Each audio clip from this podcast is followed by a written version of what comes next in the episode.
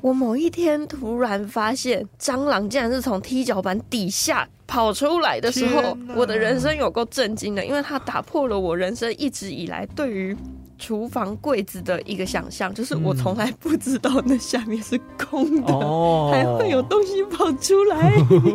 所以说，大家台湾就是亚热带的地区，所以你在做厨房的时候，你就是要想到，不管你的厨房设计是怎么样，嗯，你一定要想到说那些藏污纳垢的空间可能会存在。对你只要想象到这个空间，你就要想象到怎么好清理。嗯就是它首先你要好使用，再来就是好清理、好维持，嗯因为你厨房都是要用很久的，厨房都很贵。神神秘秘揣猫醋。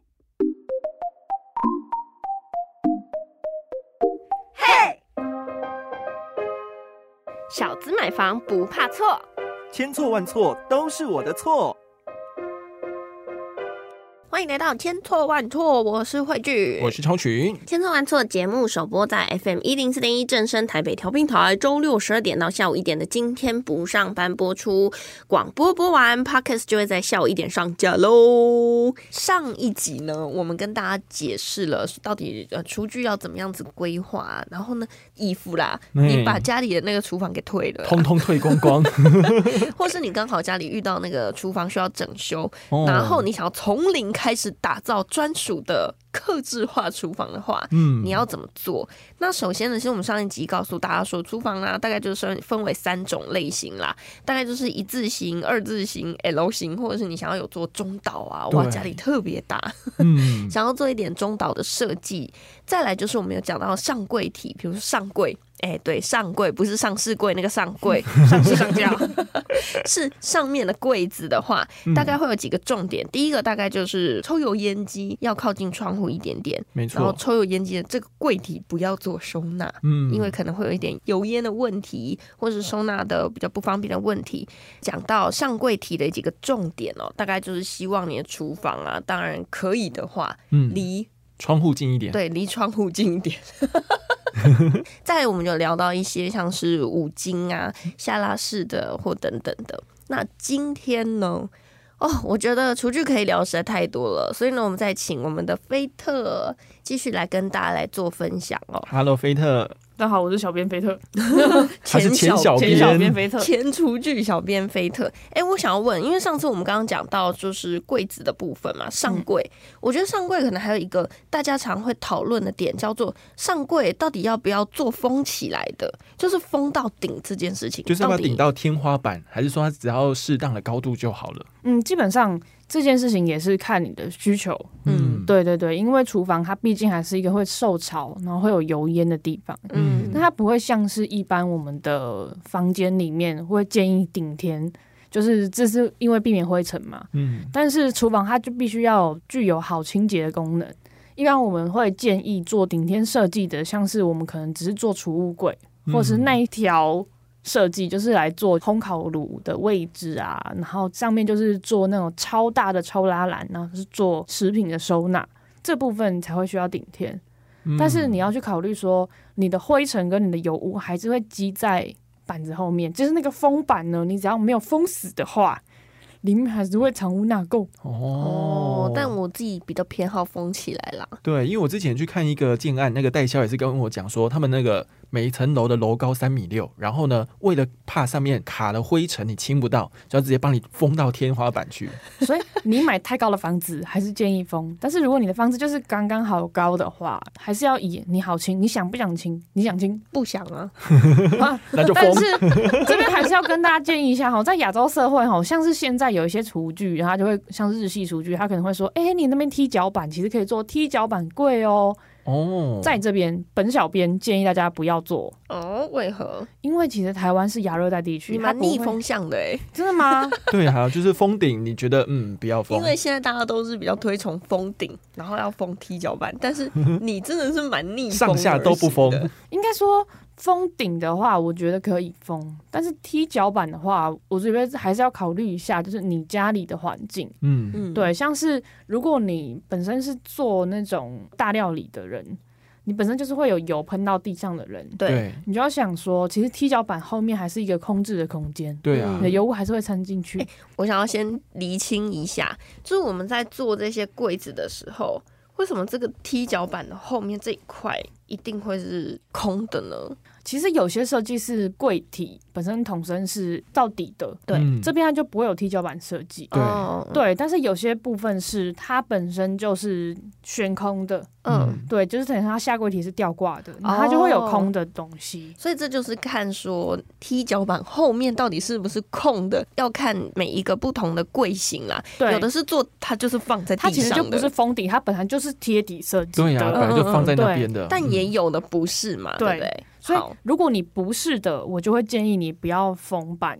哦对，因为重点是你要好清理，你最好就是拖把可以进去清理的。对像是有些人喜欢做悬吊式系统，嗯嗯嗯，对，悬吊的下柜，哦，对，就是有一些厨房会是这个样子。我觉得这应该是那个我们平常的富有程度限制了我们的想象。对，就是有还是有些这样子的人啊。因为我印象中的那个下柜啊，它一定都是有留那个空的地方。然后我家以前是有踢脚板的，嗯就后来就是因为受潮嘛，然后这样子潮湿之后，它就直接有点类似凹起啊，嗯，对，所以后来我们就踢脚板的地方就变成留空出来，嗯，你就把它拆掉吗？对，就拆掉，然后哦就是去可以去清理这样。这让我想起，因为我之前呢租房子在那个洛阳街，哎呀，洛阳街离我们公司超近的，对 我就住在那边。然后因为它的建筑物其实比较相对于呃比较年久了，对，那它提供的这个小厨具非常迷你的小厨具，嗯，底下的那个踢脚板其实因为有点受潮了，它就翘起来。嘿，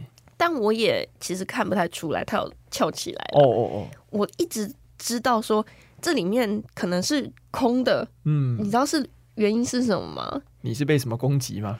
我某一天突然发现，蟑螂竟然是从踢脚板底下跑出来的时候我的人生有够震惊的，因为它打破了我人生一直以来对于厨房柜子的一个想象，就是我从来不知道那下面是空的，哦，还会有东西跑出来。所以说，大家台湾就是亚热带的地区，嗯所以你在做厨房的时候，你就是要想到，不管你的厨房设计是怎么样，嗯，你一定要想到说那些藏污纳垢的空间可能会存在。对你只要想象到这个空间，你就要想象到怎么好清理。嗯就是它首先你要好使用，再来就是好清理、好维持，嗯因为你厨房都是要用很久的，厨房都很贵。那我们刚才都是讨论一些就是厨房的基本配备，对，我觉得还是要讨论一下厨房的材质，因为刚刚我们有说到受潮、凹体嗯这件事情。是，那我之前在当小编的时候，基本上大家可以去找一下，现在市面上大部分的公司都会使用塑合板做桶身。嗯那大家在使用塑合板的时候，其实你们只要谨记，有看到一万。一万就是指防潮系数六趴的这些东西，它就是符合一万资格。是，再另外是它的甲醛虚出率，你只要记住这个关键字 V 三一三，嗯，对，它就是一个呃甲醛吸出率的保证。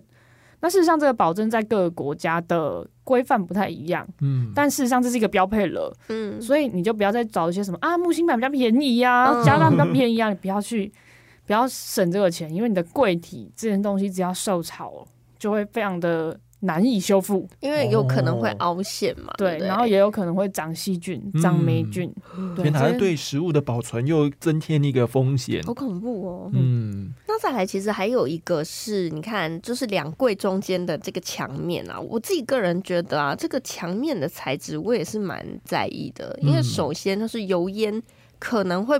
波及到那个墙面嘛，冲。对不对？就除了抽油烟机抽上去嘛，那旁边可能还是会有一点点油渍会溅出来，对，溅到墙壁的时候，它如果是一般的油漆，那肯定就是 GG 了对。因为像我家是瓷砖，那嗯瓷砖跟瓷砖的缝中间呢，就会卡一层油，也不好清对不对？我自己家里是玻璃的材质，嗯，我觉得相对来说一定是比瓷砖少那些接缝对，好清理一点。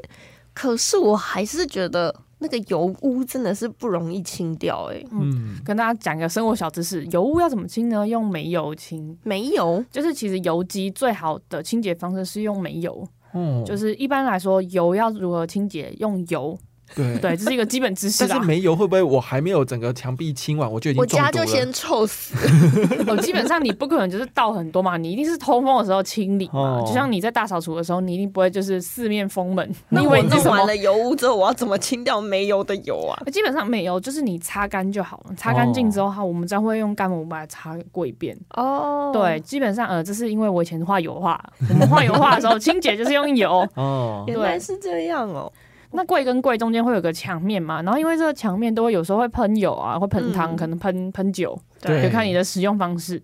那其实墙面的选择现在蛮多了，蛮多样化了。就像刚刚说的玻璃，通常都会是强化玻璃、钢化玻璃。嗯，那再来就是瓷砖，瓷砖它是一个有些人他可能喜欢乡村风，他就会买一些特殊漂亮的瓷砖。对。嗯。对，然后现在瓷砖也做的有什么木纹瓷砖呐、对。对对，然后什么大理石纹瓷砖呐、没其实所以选择非常多。对，其实你也是根据自己的使用状况，像有些人他就喜欢工业风，他想要的东西就是很简单，嗯，他本来就是做没有什么油烟的，可能就是有人会喜欢做那种呃清水膜的大理石啊，或者是嗯。直接做成墙壁状啊，或是不锈钢，弄得很像就是美式餐车的那快餐车的那种质感，其实这些都可以。但是最重要的是，在墙面跟台面的接缝处有一个东西叫做细力抗，通常大部矽利康啊实力控就是大家说的实力控，就是那个像枪一样的东西。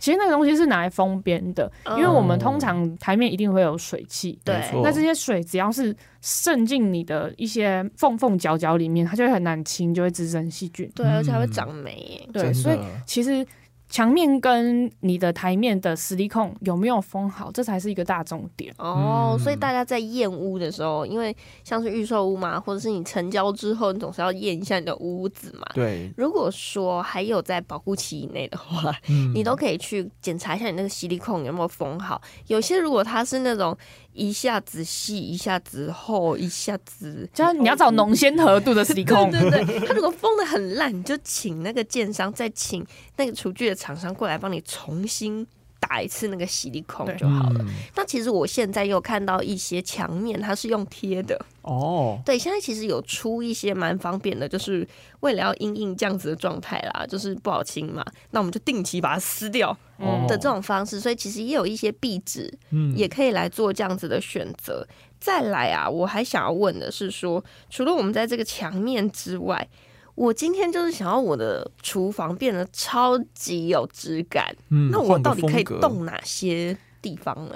哦，说到这个风格的部分呢、其实你只要统身选好，像是我刚才说的塑合板嘛，嗯。除了刚才说验屋，你可以去验那个实力控之外，你连那个板上面就是那个边边角角没有封好这件事情，都是你可以去请厂商都是在保护对内去帮你换新的。哦，对，所以大家验屋的时候一定要仔细哦。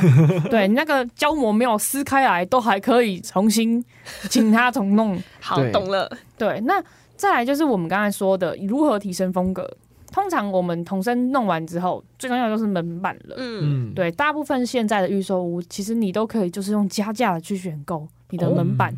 那这些门板基本上它都会有一些制式的规格啦，嗯。像是如果你可以找到台湾的 NIT 自由工厂的，然后你的建商他本身找到的设计就是台湾的厂商，嗯。你就是可以直接去跟这个厂商联系说，哦，我想要做什么东西。你甚至过了保固期，你想要隔十年重新换那个门板，其实你是可以根据自己的规格重新换门片的。哦。对，那门片的方式就有很多种啦，就是一般大家可以听到的最常见的就是美耐敏贴皮，嗯，对，然后再来是比较少的就是实木，实木就是稍微重一点，稍微贵一点。对，对，那当然你想要省钱一点的话，你可以用美耐敏贴实木皮 对啊，只是看起来就觉得有点廉价。但是有些人喜欢现代感的话，你就嗯可以考虑结晶烤漆或钢琴烤漆。嗯对，而且还有防静电，哦对哦，这很重钢琴烤漆要。防静电，对对对对对。因为我刚刚听到实木，想说我在那个厨房已经这么的容易起火的地方，又放实木，带贵灰修除而且，还很多水，会潮湿。哦，他们其实会有防火的那个涂料啦。基本上啦，我觉得基本的防护，你能想象到的灾难发生，他们应该都有想到啦，。其实木芯板比较容易烧起来啦，因为实木太实了。好了，我们不要再做火灾了。那当然还有一些，有些人他可能就会比较喜欢钢化玻璃的那种水晶面，嗯所以它可以用美耐敏再贴钢化玻璃，这也是可以做到的。哦然后另外呢，还有有些人喜欢毛丝面，就是超级现代质感。对，对，所以这些东西其实都是可以选配的。哇，好嗯酷哦！其实我从来没想过说一个厨房其实能动的东西很多，因为常常我们就是会想要接受一些标配嘛，嗯对不对？那除了标配，我真的很不满意，我才会想换厨房，或是家里厨房可能被火烧过，然后想要整个换掉的话，我才会想说要去克制化一个这样子的厨房，或者是可能我的身高真的也没有到超级高或超级矮啊，就直接退掉吧。对啊。那我们今天的节目呢，其实就是来带大家讨论啦。如果说你今天想要做什么样子新的厨具的规划的时候，你要注意什么样子的事情？有什么东西是你能动的？然后什么东西像是五金的一些呃，要怎么样子去挑选，也都在节目当中也跟大家做一个初步的分享啦。没错，那不知道大家心目中的厨房是长什么样子呢？那大家呢就可以到千错万错的 IG 或到今天不上班的脸书粉丝专业来跟我们留言互动，将你们喜欢的厨房的样态呢告诉我们哦。好，那千错万错呢，也希望大家呢可以到各大 Podcast 平台去收听。那千错万错，我们就下次见。拜拜拜拜那刚刚我们是提到什么？墙壁对的材质。哦，对，我们刚才提到墙壁 啊，对。